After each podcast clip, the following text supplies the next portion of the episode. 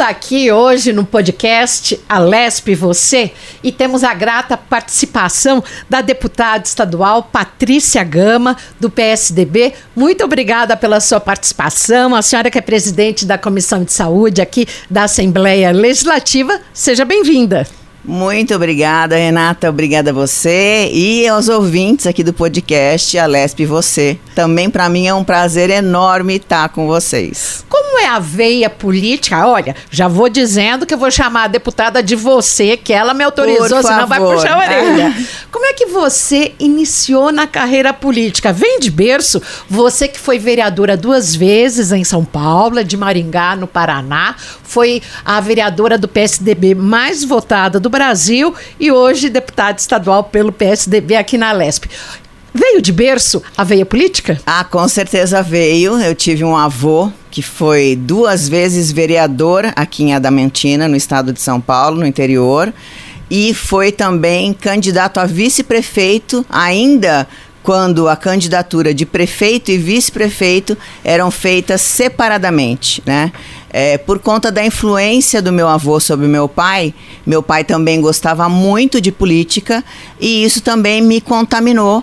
E aos 16 anos, no processo de redemocratização no Brasil, quando o voto foi é, permitido aos 16 anos, eu me lembro, Renata, que eu fui a pé ao TRE da minha cidade, Maringá, é, para tirar o meu título de eleitor, né?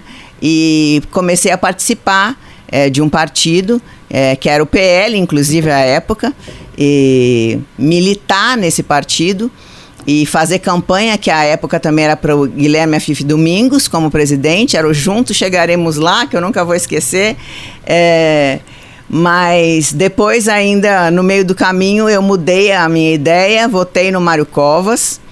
Uh, e comecei Teve desde o privilégio então. de é, trabalhar com Mário Covas. tive. E aí, assim, depois eu vim para Bauru estudar, muita coisa mudou.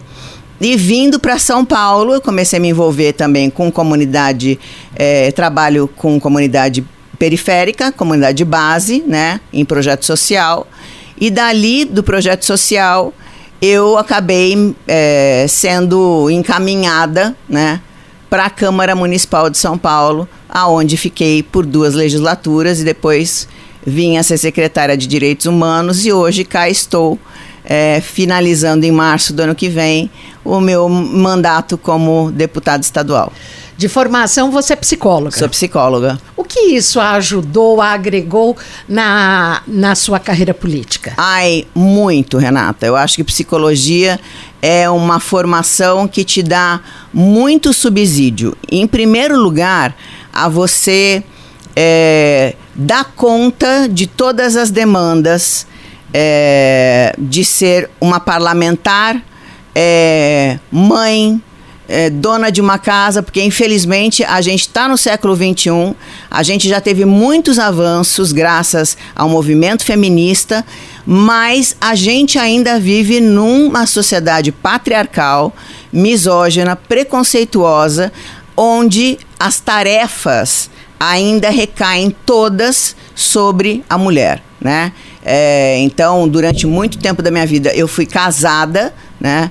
Uh, tô divorciada há um ano e oito meses. Então, durante a maior parte da minha vida, eu estive dentro de um casamento. E a maioria dos casamentos não tem a divisão de funções, né? Então, você ter esse acúmulo de função e ter a, a multiplicidade de funções, né? Exercer a maternagem, exercer a administração da casa, exercer a sua carreira profissional. Então, isso, a, a psicologia te dá subsídio para você fazer essas coisas é, com maior tranquilidade, entendendo os seus momentos de fragilidade, de vulnerabilidade, é, de erros né? De falhas. De cobrança. De cobrança. dos filhos, sim, principalmente das De filhas. ausência, né? E assim, interpretando esses momentos. É, então, ela te ajuda, em primeiro lugar, pessoalmente, né? No trato com os seus colegas, né? na, no exercício da sua função pública, que igualmente também são formados com o mesmo pensamento patriarcal, né? Que nem sempre sabem receber uma mulher nesse ambiente. Então você tem que estar tá sempre é, afirmando a sua competência. Se impondo. Se impondo. Né? E não é fácil, você sabe disso muito bem, que você também convive no mesmo ambiente, mesmo que num outro espectro, né? Então, assim, é, te ajuda também a exercer o seu, o seu ofício e a sua, a sua atividade uh, sem perder a doçura, sem perder é, a sua clareza de objetivo, uh, sem, é, de alguma forma, tirar os olhos do seu objetivo. Né? Então, te ajuda também nesse exercício. E eu acho que uma das coisas mais importantes é que a psicologia te dá também uma, uma facilidade de identificar os fatores causais de necessidade da população. Né? Te dá uma sensibilidade a mais de fazer esse caminho, é, de olhar para aqueles que você está trabalhando por, né? por quem você está ali é, posto para buscar uma, uma solução para a vida e falar assim, para um pouquinho, eu tenho como interferir nessa realidade. Então, de que forma que eu posso interferir, né? Qual é a forma mais respeitosa de eu interferir? É, de que modo eu entro na vida dessa pessoa? Mais abrangente. É, exatamente, mais de forma mais eficiente, né? É, como essa pessoa gostaria de ser tratada? Então, a psicologia também te dá subsídio para isso. E além disso, assim, por exemplo, um tema que é feito ao nosso mandato e que a gente trabalhou muito nesse, nesse é, mandato que a gente exerceu, Renata, é a questão da saúde mental, né?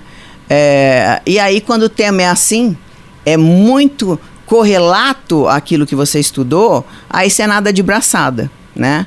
E a, a, o tema da saúde mental é um dos temas mais é, demandados nos, nos últimos, três anos exatamente da pandemia. Uhum.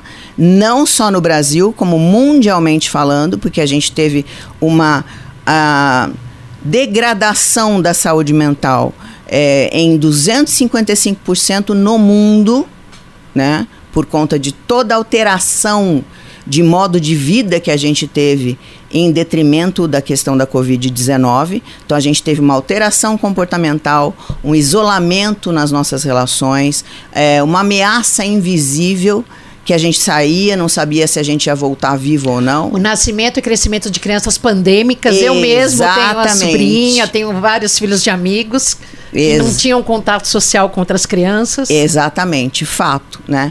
Uma adequação é, em relação à questão da, da, das perdas e do luto, né? E a gente é tão é, resiliente, Renata, e tão adaptável a, a mudanças que até com coisas que são ruins e que nos causam dor, a gente se adapta de forma assim espantosa. Então a gente começa a ver, morre um hoje, morre dez amanhã, morre trinta no dia seguinte. Você começa a achar normal. E isso também tem uma coisa que é da adaptação, mas isso também tem uma coisa que é da calcificação dos nossos sentimentos, que é o mecanismo de defesa. Então, você lidar com esse limite, o que, que é a defesa e o que, que é a, a nossa resiliência é muito tênue. E isso fez a gente adoecer. Isso fez a gente deprimir, isso fez a gente ter transtorno de ansiedade, isso fez a gente ter síndrome do pânico, né? Isso fez a gente ter um aumento exponencial na procura por psiquiatras, na procura por é, psicólogos, na procura por pessoas que tratam a saúde mental e por medicamento. Hoje a gente está aqui com a deputada estadual Patrícia Gama. E agora, como uh, você, como presidente da Comissão de Saúde da maior Assembleia Legislativa da América Latina, o que, que você fez por toda essa questão da pandemia em função da saúde mental, da saúde das pessoas, como que você pôde agir? Através de ações, de projetos, de frentes parlamentares. Gostaria que você falasse um pouco para os nossos ouvintes, os nossos internautas, para quem está nos acompanhando. Bom, a atuação da Comissão de Saúde foi fundamental, né? Pela interface que ela estabeleceu e estabelece junto à Secretaria Estadual de Saúde, né? Que desempenhou também uma ação é, que foi com certeza. É, não conheço em outros estados alguma ação que tenha sido tão efetiva e tão proativa, né, no, no que diz respeito à distribuição de vacina, a, a, a, amplitude da, da, da, da, vacinação, né? a rapidez da, da vacinação, porque para a gente a gente teve a sensação de que foi morosa, mas comparativamente aos, aos outros estados, a gente sempre esteve à frente. Né? Então, qual foi essa atuação, Renata? Assim, a gente chegou a ter, em, no momento crítico da, da Covid-19, uma um percentual de lotação de vaga nos, no, nos hospitais, né? E você controla também não só os hospitais estaduais, mas a central é, do estado também tem o controle dos hospitais municipais do, do, de todo o estado. Ah, desculpa, a gente chegou a ter mais de 115% de lotação. Isso significa o quê? Isso significa que eu tô com é, paciente em maca no corredor ou maca ou colchão, né? Mas que está excedendo a minha capacidade de leito. Está fora do leito. Então, nesse momento, foi assustador. E eu estou falando de um momento que eu tinha hospital de campanha né? Porque o que acontece, o hospital, o hospital é, de base, o hospital concreto, o hospital que a gente tem geral, que viraram todos covidários, eles tinham uma natureza a, a, a assistir os quadros mais graves. graves, né? E o hospital de campanha tinha a natureza de fazer a porta, né? Então, assim, para essa finalidade, uh, eles faziam essa, essa, essa primeira entrada e aquilo que era mais grave eu mandava para um hospital com mais estrutura. Mas mesmo assim, eu tinha esse nível de ocupação. Então, qual que era a meta? Eu diminuía a ocupação. Só que eu diminuindo a ocupação, tendo no mundo inteiro uma escassez de EPI, de equipamento de proteção de individual, uma escassez de oxigênio e uma escassez de, medica de medicamento. Então a gente enfrentou todo, tudo isso. E a opinião pública, porque é muito, é muito diferente, Renata, você enfrentar as coisas do ponto de vista de quem está no executivo e do ponto de vista de quem está sendo atendido. E assim, é claro que a gente entende. Porque quem está sendo atendido está desesperado. Mas quem está atendendo no executivo também está desesperado. Porque ele, está, ele também está fazendo tudo que ele pode. E, do ponto de vista de quem está no intermediário, que eram os médicos, os enfermeiros, é, os é, atend, é, auxiliares de enfermagem. A saúde mental. De, de, de de toda essa equipe, de toda essa tribo do bem, a gente não pode nem. Renata, você imagine que por quatro meses. Toda essa categoria. Exatamente. Toda essa classe, eles ficaram em regime de internato, sem voltar para casa. E a família lá em casa, assim, vai voltar ou não vai voltar? Vou vê-lo com vida um dia? Exatamente. Então, assim, isso tudo foi um nó, foi, foi o ponto nevrálgico.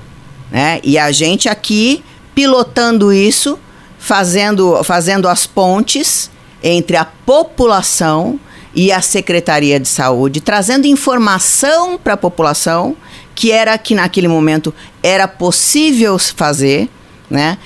Você considera que na pandemia o papel do parlamentar foi assim essencial? Para trazer a informação, sim. Para trazer esclarecimento, se fazer a ponte, sim. Para falar assim: olha, você vai em tal lugar com esse sintoma. Se você não tiver sintoma, por favor, não vá em lugar nenhum, porque isso também acontecia, Renata. Né? Eu tô com, eu tô com dor de barriga, eu vou, não, dor de barriga não é sintoma. O pânico das pessoas. Exatamente. Tô com a unha encravada. Eu vou, não, não, unha encravada também não é sintoma de Covid. Né? Coceira no braço também não. Então, assim, não vai pro hospital à toa. Então, a gente também fez esse anteparo.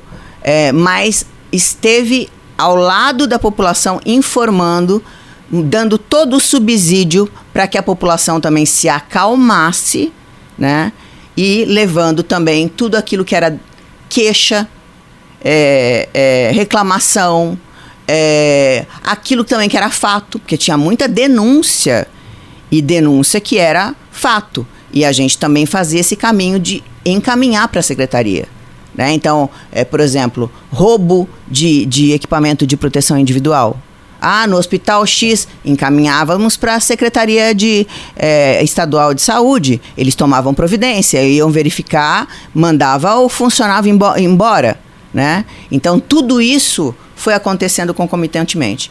E aí a gente foi vendo, graças a Deus, os quadros melhorarem, chegando na estabilidade, né? É, chegando a, a, a, os equipamentos de proteção individual também parando aquela coisa que foi extremamente mercantilista e mercenária, o que aconteceu no mercado internacional, né? Então, enquanto você no, no, normalmente pagava 95 centavos numa máscara, a máscara estava custando R$ 2,50. Né? Então, todo mundo querendo ganhar num momento em que você está discutindo a, a vida, está querendo salvar a vida. Né? Mas é, a gente foi acompanhando esses momentos e também trazendo a secretaria é, de forma virtual para a Alesp, né, para fazer prestações de conta a respeito do que estava sendo feito, trazendo é, é, para falar com, com, com a população, interagir em audiências públicas. Então, tudo isso foi feito com muita transparência, trazendo números, trazendo prestação de conta financeira de onde estava sendo investido, de quanto custou o hospital de campanha, de quanto foi em material de equipamento de proteção individual, é, de quanto custou cada paciente, de onde está esse paciente, de qual foi a evolução. É, é, é de quanto foi a, a, a involução de, de, de morte, enfim, de toda essa perspectiva estatística a gente trazia o secretário também e ele também falava isso com é, é, tranquilidade aqui com o, o, o, o munícipe, é, o, o morador do estado de São Paulo como um todo. Então, isso foi feito em todo momento que foi requerido a Comissão de Saúde que o fizesse. E com muita, é, é, vo, com muita voluntariedade do secretário, tanto do Jean quanto do doutor Eduardo. Agora, em relação a essa questão da saúde mental, você conseguiu, de alguma forma, como presidente da Comissão de Saúde, como uma das parlamentares mais atuantes aqui da Alesp ao longo da pandemia, atuar em prol da saúde mental de toda a classe trabalhadora da saúde, os enfermeiros, os técnicos, os auxiliares, os médicos? Na verdade, assim, a gente trouxe a discussão para a comissão, né? trouxemos pessoas que são especialistas em saúde mental para trazer a discussão, mas no nosso mandato a gente apresentou um projeto de lei para que todos os colaboradores da saúde da rede pública estadual tenham prioridade no atendimento referenciado em saúde mental. Né? Porque assim, a gente precisa cuidar de quem cuida. Às vezes a gente se dedica muito ao, ao usuário e isso também é legítimo. Mas eu também preciso cuidar de quem cuida de mim. Imagina você, Óbvio. Renata, você não vai querer saber que o seu médico tá trabalhando, tá, tá, vai te operar tendo quatro noites de insônia. Você vai querer ser operada por ele? Tomando Rivotril de gota de, no gargalo. você não vai querer ser operado por esse profissional. Você vai querer que esse, que esse profissional seja afastado e tratado. Porque ele precisa disso. Ele precisa de um tempo para se recompor. Ele precisa de um tempo para resgatar a autoestima dele, a dignidade, é, o pleno funcionamento dele psíquico. E com tudo garantido. Com o salário dele garantido. Com as férias dele mantido. Com tudo garantido. Então, tudo isso tem que ser prioridade, desde o médico chefe de setor até o atendente. Funcionário da limpeza. O funcionário da limpeza. Porque se ele não limpa a sala cirúrgica, eu não posso fazer a cirurgia. Ele é tão importante quanto quem faz a cirurgia. Então, assim, isso a gente apresentou, já está tramitando na casa e a gente espera que até março a gente aprove para que eles sejam tratados com a dignidade que eles merecem.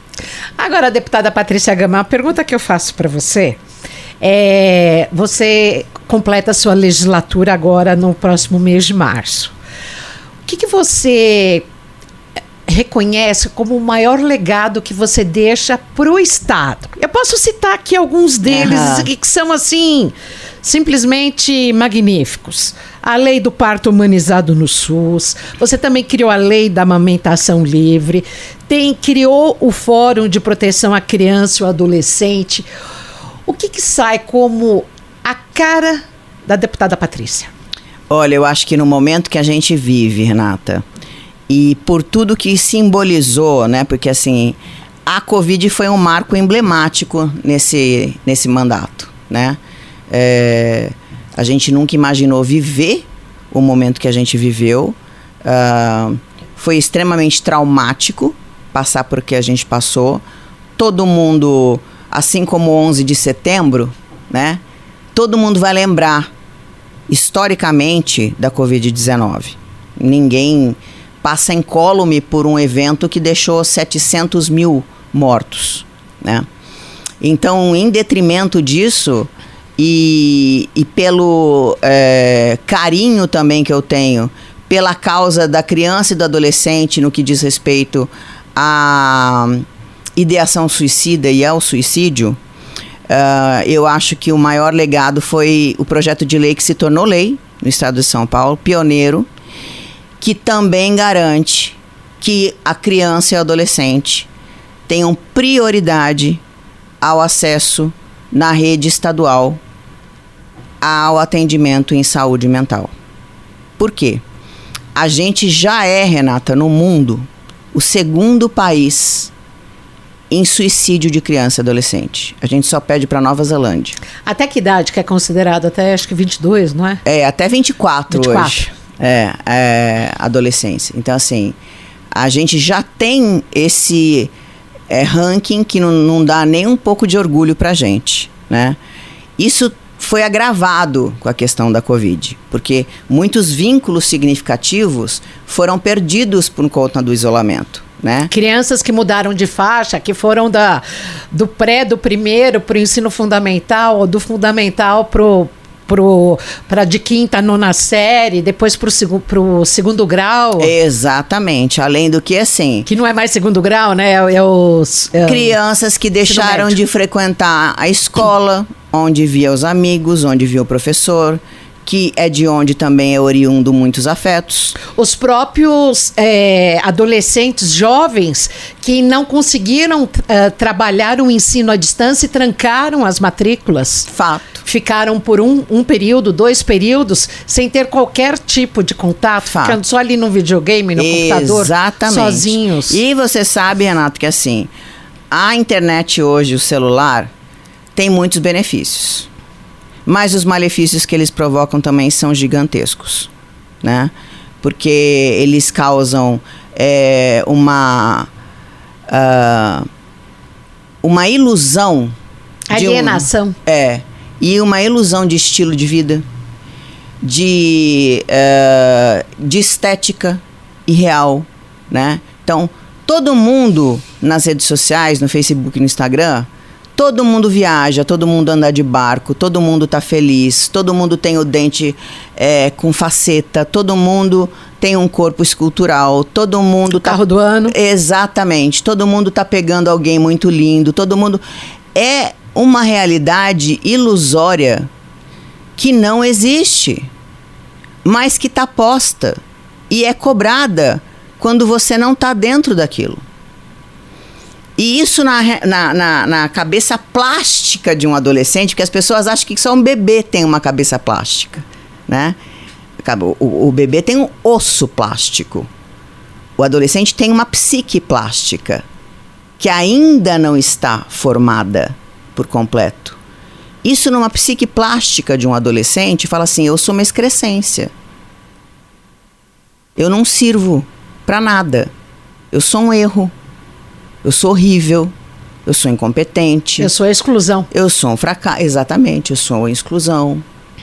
Então, ela vai se isolando, vai se embotando emocionalmente, vai ficando dentro do quarto, vai deixando a luz apagada, vai fechando a janela, vai se automutilando, vai usando moletom no calor e vai passando a ter processos internos dizendo que a dor está insuportável. E em prol disso, o que, que você fez aqui na Assembleia? Nessa legisla nesse processo de, de, nesse projeto legislativo, diz que que foi sancionado. Foi sancionado é a lei. Então, o que, que ele prevê? Que as escolas vão receber um treinamento, os educadores vão receber um treinamento para verificar e ter a, a, a, identificar nos alunos qualquer alteração de comportamento. Então, eu tinha um aluno que tinha uma frequência escolar X.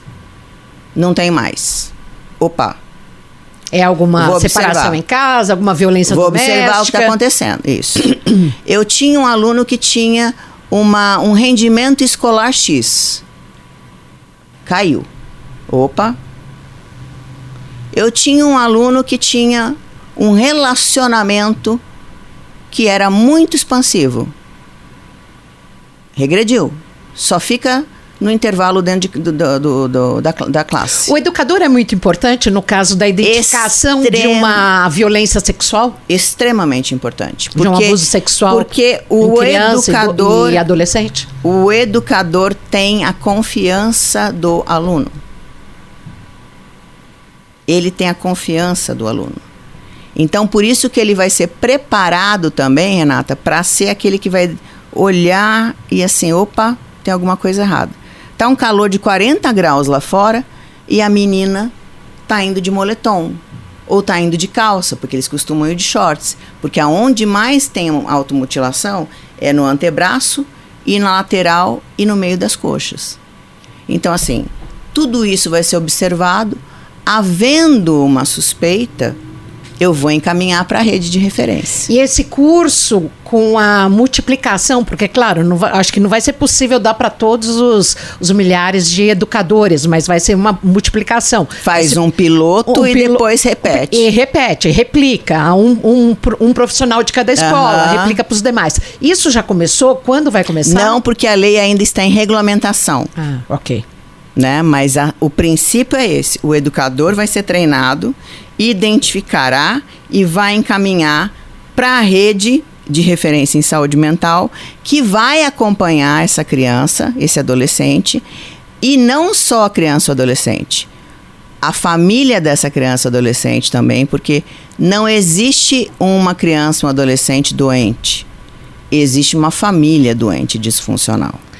Agora, deputada Patrícia, quando você fala que o Brasil é o segundo, a segunda nação com maior número de suicídios entre crianças e adolescentes, a gente sabe da divulgação de suicídios em escolas particulares. Isso acontece na rede pública também?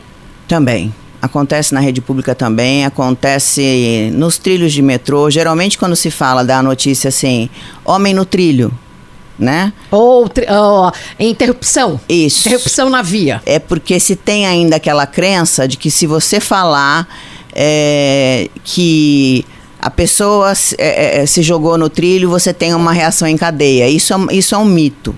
É mito. É mito, né? Não existe uma coisa de você falar, ah, não, vai ser imitativo o comportamento se eu mostrar uma. Claro que você não deve mostrar. Vou desencadear uma Exatamente. sucessão de casos. Você não deve mostrar nada. Você não deve mostrar uma, uma vítima sendo violada sexualmente. Não, nenhuma violência você deve mostrar. Né? Mas você falar assim, olha, aconteceu um suicídio hoje em tal lugar, isso aí não vai desencadear um efeito em cadeia, né? Desencadear em cadeia é ótimo, Patrícia, né? Mas assim, não vai em série. É, não vai fazer isso. É, mas existe esses casos que são assim extremamente recorrentes, né? E o suicida é sempre bom lembrar, Renata, porque tem muita crítica ao suicida, né? Inclusive com viés religioso. Mas assim, o suicida não se mata, né? Ele mata a dor que ele sente. A única forma que ele tem de se livrar da dor é tirando a própria vida, mas ele não quer morrer. Ele quer matar a dor que ele sente. Então a gente tem que ter muita empatia. Quando uma pessoa se mata, ela afeta diretamente seis pessoas. E essas seis pessoas precisam ser assistidas imediatamente para que elas não entrem num processo de depressão maior e para que elas também não passem pelo mesmo processo de ideação suicida. Então, assim, é dramático a questão do suicídio, é penoso, é, é digno de, de compaixão, né? E não de crítica. Entendi. Deputada Patrícia Gama, nós estamos numa nova temporada do podcast Alesp e Você, com novos estúdios, novos cenários e também com bate-bola. Um bate-bola bem, bem gostoso, bem descontraído. Bora! Você já falou que tem duas filhas. Qual a idade delas? Uma mulher tão linda, tão Ai, bonita. Muito obrigada, Renata. A Giovana tem 24, é advogada já formada. E a Juliana tem 22 e faz psicologia também. Ah, seguindo a mãe. Seguindo a mãe. Seguindo a mãe. E você, o que, que você gosta de fazer nas horas livres? Qual que é o seu hobby? Olha, eu gosto muito de fazer tricô de mão e gosto de fazer scrapbooking. Faz muito tempo que eu não faço, mas gosto. E gosto também de fazer arranjo de flor. Olha, e já fez cursos? Não. Foi autodidata? Fui autodidata. Na, nas três? Nas três Nos coisas. três hobbies. Uhum. Olha, que gostoso. E na hora de se arrumar, de se enfeitar, já vi que você, assim como eu, gosta de, de se enfeitar uhum. com colares de resina. O que, que você gosta? Você prefere as grandes marcas, os ateliês, designs? Olha, eu gosto muito de coisa autoral, né? E algumas coisas eu gosto de umas marcas assim mais urbanas. Gosto de marcas urbanas assim, com uma característica mais, gosto muito de preto, uma coisa mais arrojada, sabe? Hum. E na hora da maquiagem, de um cabelo, sempre com esses tons claros? Sim, sim. Eu gosto mais de terroso, né? Mais discreto Eventualmente eu dou uma exagerada no olho assim à noite, dou uma coisa mais. Olhos uso mais verdes. o preto, sabe? Aí eu dou uma. Pra, pra ir pra balada, vamos dizer e assim. E na hora de passear, o que, que você gosta de fazer em São Paulo, no estado de São Paulo? O que, que você curte? Eu amo praia. Amo praia. Então, assim, quando, quando eu posso, eu vou pra praia. Que praia? Que, que região de São Paulo você ah, gosta? Ah, litoral norte. Ubatuba, Maresias. Isso, isso. Por ali mesmo, aquele mar verdinho né? E quando não é o Batuba, eu gosto, amo a Bahia, amo a Bahia de paixão. E aqui por São Paulo, eu gosto de, dos parques, né? Embora assim, eu te, eu te confesso que eu vou pouco, eu deveria ir mais, né? É, vou muito, às vezes, ali treinar no Pacaembu, que é a minha diversão, ou andar com meu cachorro.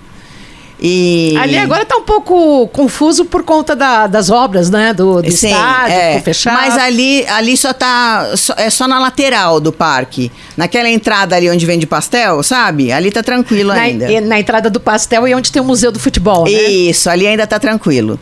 Mas. É, e gosto muito de, de ir pra bar, né? De passear com as amigas, isso aí eu, eu curto também. Eu gosto da noite. Aí, e como é que foi recomeçar? Porque uh, você mesma falou que se separou há pouco mais Aham. de um ano e meio. Como é que foi recomeçar, olhar para trás, olhar para frente e falar assim: bom, vamos lá. No começo foi muito estranho. Foi você muito mora estranho, com suas filhas? Com as minhas filhas. É, porque assim, é, eu tava com um comportamento cristalizado, né? É, então, eu tinha uma coisa de me comportar como casada não estando mais. Hum. Então, eu ficava final de semana em casa, só assistindo série. Eu demorei para me, me aperceber livre. E aí, as minhas filhas começaram: mãe, você não vai fazer nada? Você não vai sair? Você não vai jantar? Um, né? Você tá solteira.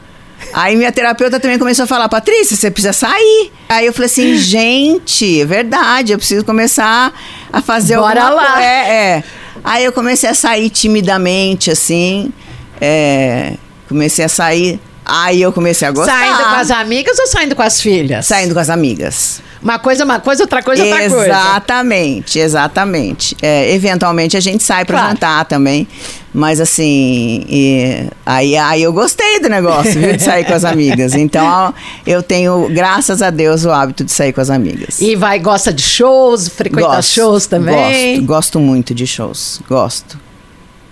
Gosta da, da vida pulsante Exatamente. Mesmo. Show, teatro, cinema, isso eu gosto muito. E o que São Paulo oferece o que tem de melhor, né? Nossa, né? nem fale. E comida? Qual comida você prefere? Eu adoro comida árabe. Hum. Amo comida árabe. E adoro comida mineira também, mas não dá para abusar muito, né? E você pilota fogão? Olha, eu já fui melhor, Renata, na pilotagem de fogão. Hoje você pilota o cardápio no restaurante ou de pedir em casa? Uma coisa que eu faço muito bem, mas muito bem, é Chester. É? É. Opa, passa a receita. Pois Agora, é. no mês de dezembro, é tudo de bom, por favor. Chester eu faço muito bem. Então, assim. Qual o seu segredo pro Chester? Eu deixo o Chester marinando por uns dois dias. Ah. É, uso uma garrafa de vinho. Uhum. Né? Branco ou tinto? tinto? tinto? Eu gosto do tinto. Ele vai, ele vai ficar é, escuro, Rosé, mas eu claro. prefiro eu prefiro o tinto. O tinto com uma cebola, uma cabeça só de alho, sal, não exagera no sal, põe uma pitada de sal, deixa ele marinando. Aí eu vou fazer uma farofa faz a farofa do jeito que você quer. Eu coloco banana na farofa. Adoro. Adoro. Banana ba da terra, então, melhor ainda. Eu adoro. Aí você coloca a banana. Manteiga. Isso, óbvio, né? Você coloca a, a farofa dentro dele. Uhum. Pra assar. Uhum. E aí, a hora que você põe na, ele naquele filme, né? Naquele papel naquele filme. Sim, naquele no saco. saquinho. Isso.